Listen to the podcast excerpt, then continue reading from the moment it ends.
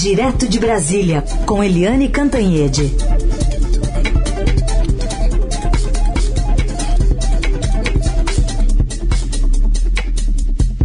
Oi, Eliane, bom dia.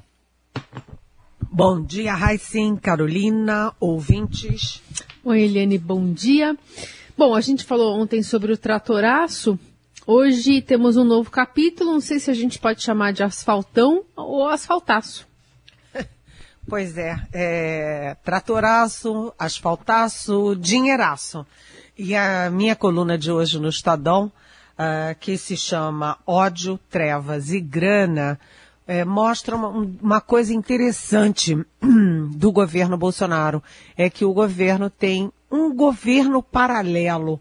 Né? A gente convive já há bastante tempo, desde que o Estadão revelou o gabinete do ódio. Tem um gabinete do ódio dentro do Palácio do Planalto que faz aí uma onda toda de fake news a favor do presidente Bolsonaro e uh, contra os adversários do presidente Bolsonaro. Agora, a CPI da Covid revela que há um gabinete das sombras, que eu chamo de gabinete das trevas, que é quem dita essa antipolítica de combate à pandemia. Né? Então, o presidente Bolsonaro, a gente não sabe se é ele que eh, manipula esse gabinete extra, sombrio, ou se é o gabinete que diz para ele, olha, presidente, vai lá e faz propaganda contra a máscara. Anda sem máscara, faz aglomeração sem máscara. A gente fica sem saber quem é que participa desse gabinete e se quem manda é o presidente ou quem manda é o gabinete, esse gabinete das trevas. E agora, veja bem, o Breno Pires do Estadão, em reportagens muito bem amarradas, muito bem feitas, nos revela que tem um terceiro é, gabinete paralelo, que é esse gabinete do orçamento secreto. Um orçamento que beneficia, é, além das emendas parlamentares tradicionais, normais, legais, ele dá uh, emendas milionárias extras e secretas para aqueles parlamentares que são mais parlamentares do que os outros, porque são os amigões do presidente. E hoje a manchete do Estadão vai por aí. O orçamento secreto é, banca obra de pavimentação, inclusive obra sob suspeita, que está sob suspeita do Tribunal de Contas da União, o TCU. Né, é, dos 3 bilhões que o Planalto destinou para o orçamento secreto, é, metade foi para obras de asfaltamento em redutos eleitorais dos políticos amigões. E parte desses recursos foi dirigida para Codevasf, que foi a manchete de ontem, aquela estatal controlada, controlada pelo Centrão. E não é de hoje não, hein? Já é controlada há um tempão. E o TCU, então, identificou irregularidades nas licitações entre novembro e dezembro. Os valores que estão sendo questionados, né, as licitações, têm valores de 533 milhões bilhões de reais. É por isso que o deputado Ivan Valente, do PSOL de São Paulo, iniciou ontem na Câmara a coleta de assinaturas para pedir uma outra CPI, a CPI do orçamento secreto. Ah, esse pedido tem que ter pelo menos 171 adesões. Acho que não vai ser difícil não, porque o governo só beneficiou nesse orçamento secreto 34 ou 37 parlamentares amigos. Os outros devem estar chupando o dedo e bravos. Então, além da oposição assinar, tem muita gente governista que disse, ué, por que que eu fiquei de fora dessa mamata? E além disso, TCU de olho, é, Ministério Público, enfim, é uma história, um fio da meada que vai longe e que vai remetendo a outros casos assim é, escandalosos que a gente nunca esquece. Anões do orçamento, é, aquela crise do sangue, a crise das ambulâncias e por aí vai. É um, é um bom escândalo que não deixa o governo bem. Muito bem, há pouco a gente ouviu até o deputado Alessandro Molon aqui. É, a, a dificuldade que ele colocou, viu, Helene, que ele acha, é que, assim, é, por, ter que investigar parlamentares, eles vão ter uma certa resistência. Mas isso que você levantou também é interessante, porque além da oposição, tem aqueles que viram a lista e viram que não estão lá, né? É, cadê o meu, né? A ciumeira, né? É, isso aí, olha, isso dá rolo. Você selecionar trinta e poucos e deixar os outros de fora costuma dar maus, viu?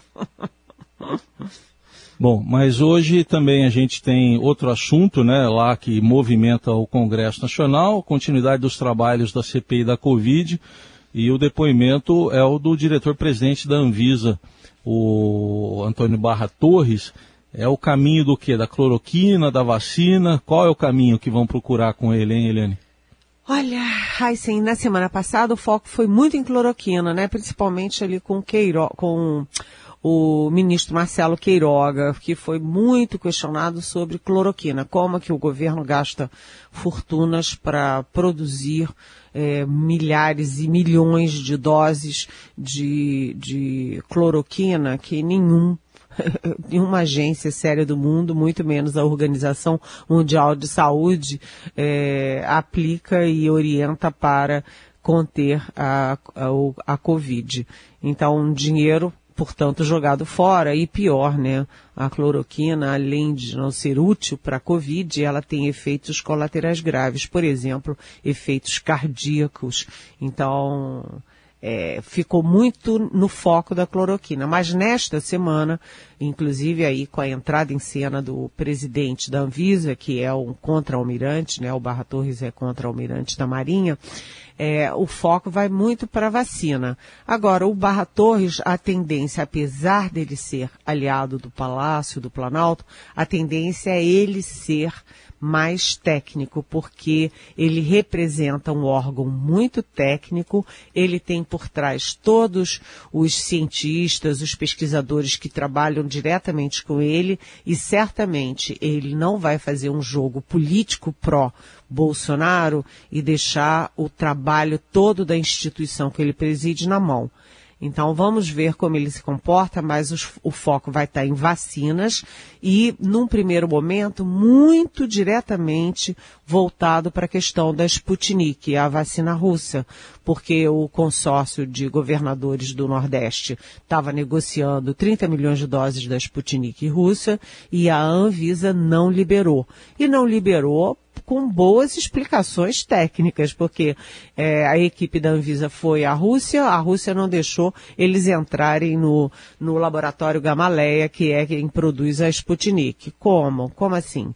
Todas as é, os produtores, os laboratórios que fazem vacinas permitem inspeção é, das agências reguladoras. E a Sputnik, a, a, produtora da Sputnik, vetou a entrada dos técnicos. Além disso, há várias questões não respondidas. Então, acho que um foco vai ser muito na Sputnik. E, além disso, também a questão do, do, tempo, né? O tempo para aprovar o uso emergencial, o tempo para aprovar é, definitivamente as vacinas. É, e aí eu, bem, eu não sei se eles vão saber ou lembrar, mas é, volta à tona também a, a, cloroquina, porque eu entrevistei, eu fiz a primeira entrevista do Barra Torres lá atrás, saiu no dia 20 de março do ano passado no Estadão, e ele contra a cloroquina, dizendo que era um risco muito grave usar a cloroquina, que não era aprovada nem mesmo pela FDA americana, que é a Anvisa americana, é, apesar de ter sido aprovada pelo Trump. Porque foi assim, o Trump aprovou a cloroquina e automaticamente o Bolsonaro embarcou nessa. Só tem uma coisa, a FDA de lá nunca aprovou a cloroquina, a Anvisa daqui também nunca aprovou a cloroquina e até o Trump voltou atrás mas o Bolsonaro manteve o pé no acelerador. Então eu adoraria se a CPI perguntasse, vem cá, naquela entrevista para o Estadão, o senhor Barra Torres, o senhor disse que era contra a cloroquina. E agora, o senhor mantém ou não essa sua posição? Mas, enfim, é outro dia quente na CPI. É, e, e, talvez é, se queira explorar a questão se houve alguma interferência política pró-Coronavac, né? Porque aí pode, deixar claro que há uma preferência por algum Estado, enfim, não sei se isso pode ajudar de alguma forma a, os aliados né, do governo a tentarem pregar uma narrativa. Mas isso tem o outro lado, né? Porque como o uh, Barra Torres é amigão do Bolsonaro, frequenta os palácios, participou é, sem máscara, aliás, de uma aglomeração num protesto golpista. Estava lá o protesto golpista contra o Supremo, contra o Congresso. O presidente, é, vamos dizer, né, ali passeando entre os aglomerados e o Barra Torres estava junto. Então, se os governistas entrarem com isso de favorecer a Coronavac, vai acontecer o contrário a cúpula da CPI vai lembrar que a acusação que se fazia à Anvisa e particularmente ao Barra Torres era de que a amizade é, deles, é, do, do, do, Barra Torres com o presidente, pode ter favorecido é, a AstraZeneca contra a Coronavac. Ou seja, se ficar, se o governismo for por aí, tem retaliação hum. do outro lado. Bom, Eliane, falta de vacinas e o, o, Instituto Butantan mesmo já diz que pode faltar em junho, já está faltando em algumas localidades para a segunda dose, mas está produzindo ainda e em junho pode faltar por não chegam insumos da China, é o que alerta o Butantan. Olha, é, tem muita novidade, né? Todo dia tem muita novidade de vacina. É, na verdade, a vacinação está é, indo devagar, mas está indo. A gente já tem é, 423.436 mortos no Brasil é muita coisa, mas a gente chegou a 35 milhões 909 617 vacinados, ou seja, praticamente 36 milhões de vacinados. É, isso dá aí quase 17%.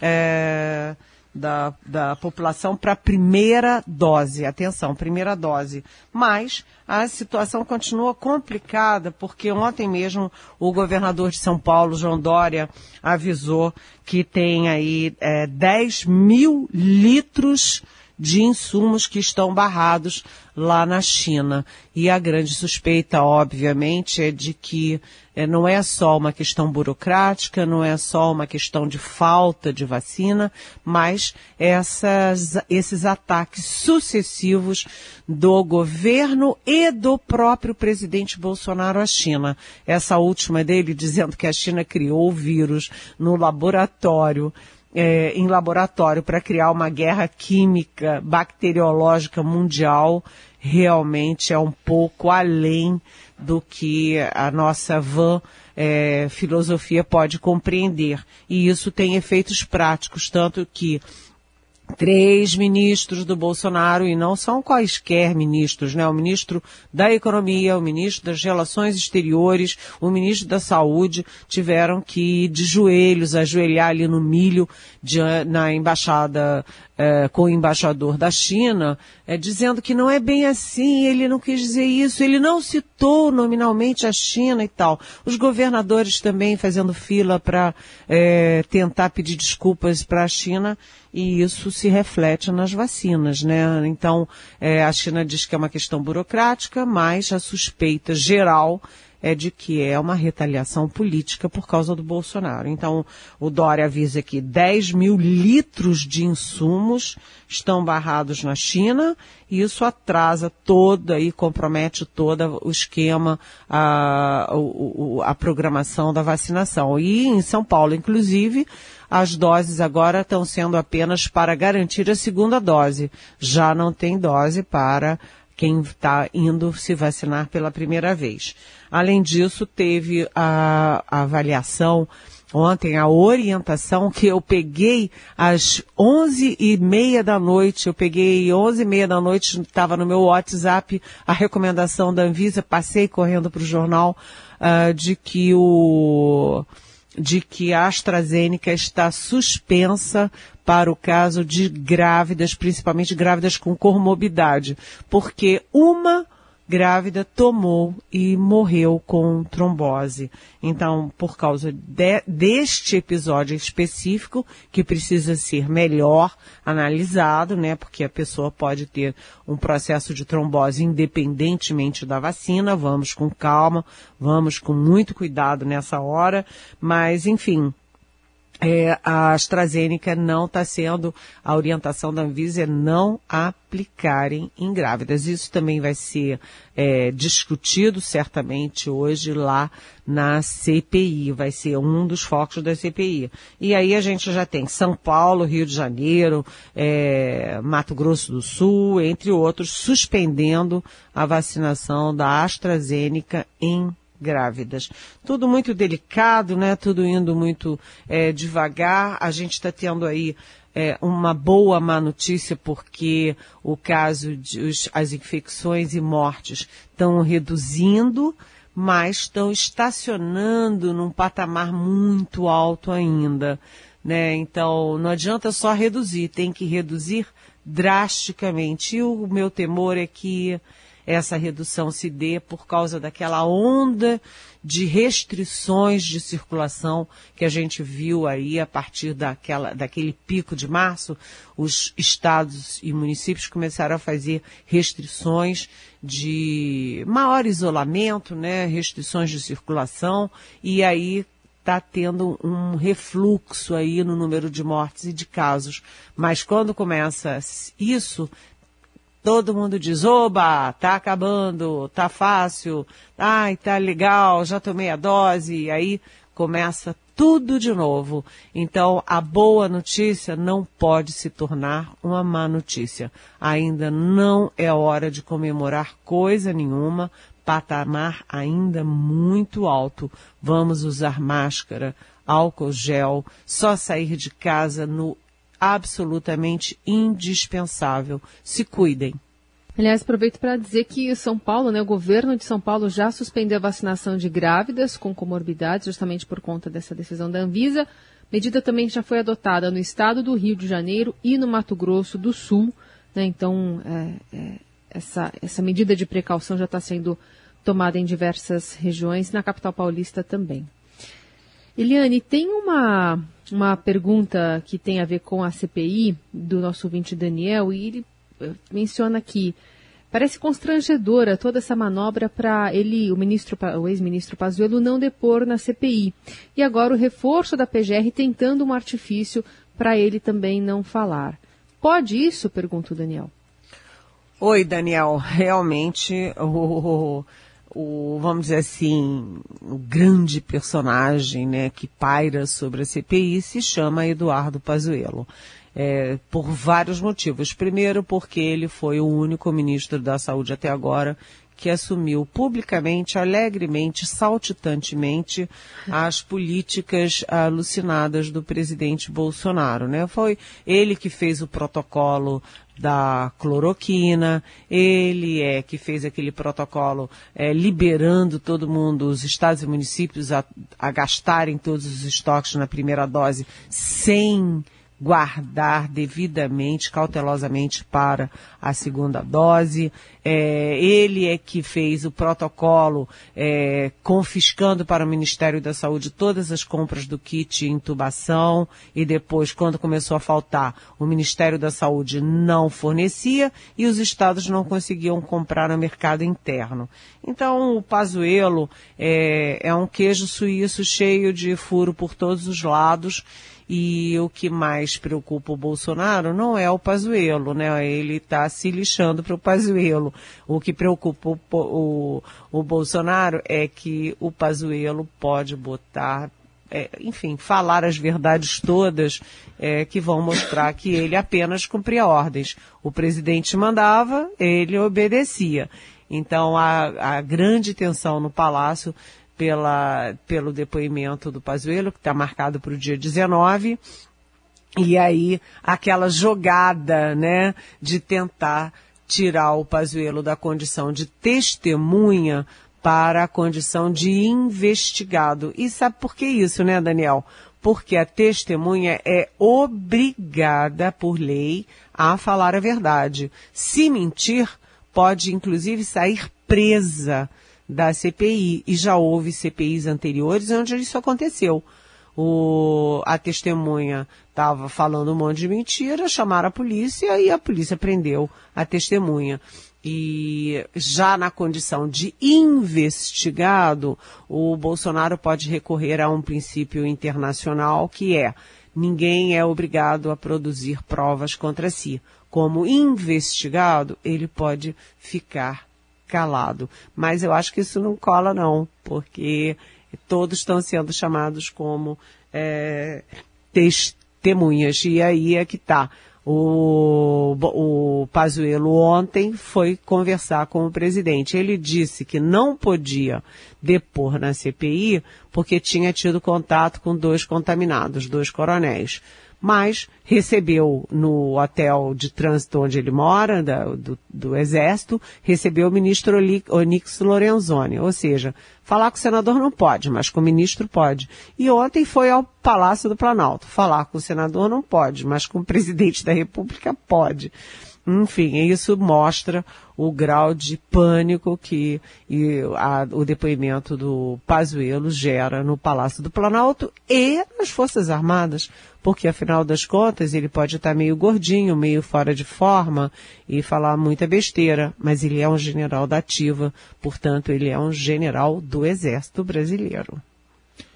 Muito bem. Helene, outra pergunta aqui da ouvinte Arlete, uma, ela deixou gravada, eu acho que ela vai revelar um certo desalento até com a corrupção, pelo que a gente viu do conteúdo. Mas vamos ouvir a Arlete.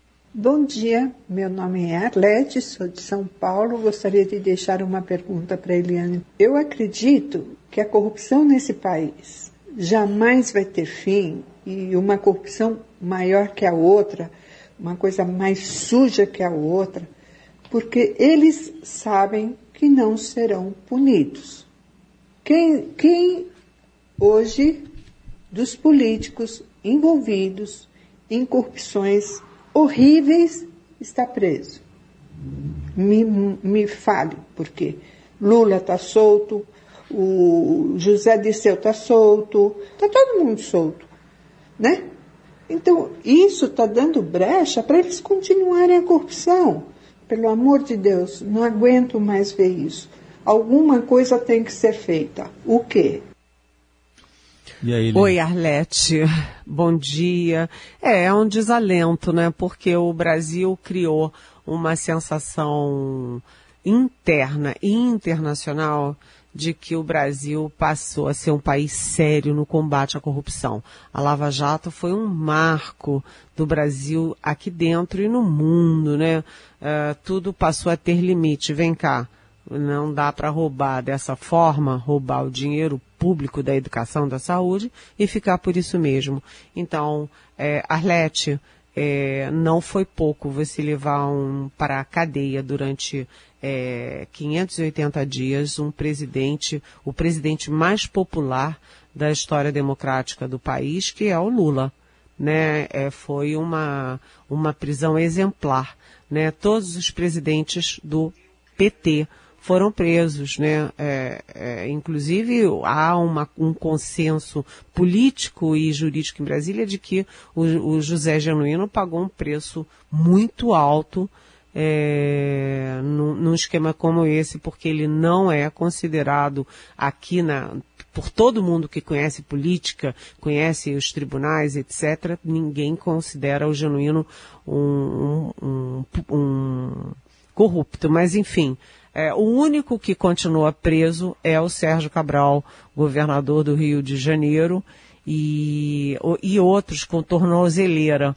Mas é, a gente teve os grandes é, é, empreiteiros do país, Odebrecht, todos, todos todos na cadeia. E isso criou um ânimo de que a gente estava começando uma nova era. Isso tudo voltou atrás.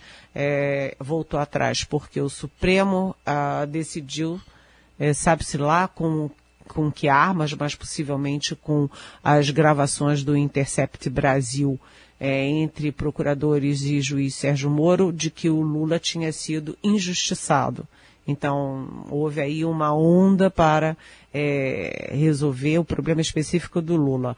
E isso puxa todo um processo de recuo da Lava Jato e a gente tem um presidente da República que se elegeu com a bandeira anticorrupção, mas a gente viu toda essa coisa de rachadinha, os filhos, etc., é, funcionário fantasma, e a gente viu todo o trabalho do Bolsonaro em relação à Polícia Federal, ao COAF, à Receita Federal, ao Ministério Público. Isso causa um desânimo, sim. Mas olha, Arlete, eu estou há muitos anos é, nessa praia aí de cobertura política e perder a esperança jamais. Vamos ficar de olho e vamos pensar que as instituições, apesar de tudo isso, funcionam. E a gente, a imprensa está ativa, a imprensa está funcionando, a população está informada e isso tem sim efeitos. Vamos ter esperança. Vai e volta, é uma onda, estamos na onda em baixa, mas essa onda volta. Muito bem, Eliane Cantanhede, respondendo as perguntas que vocês enviam para cá pelo nosso WhatsApp, pelas redes sociais, usando a hashtag Pergunte para Eliane. Voltamos a nos falar amanhã. Um beijo, viu? E eu espero que hoje a gente tenha Bob Marley, hein? Tô esperando. a minha música é Is This Love? Beijo. Precisamos um pouquinho de amor hoje, né? A Eliane se refere a Bob Marley porque a gente está completando 40 anos sem esse ídolo, né? Do reggae, enfim, de um legado bastante grande que ele deixa com músicas favoritas. Então, This Is Love é a música da Eliane Cantanhede, é, finalizando aqui esse jornal Eldorado. Até amanhã. Beijão. Um beijo.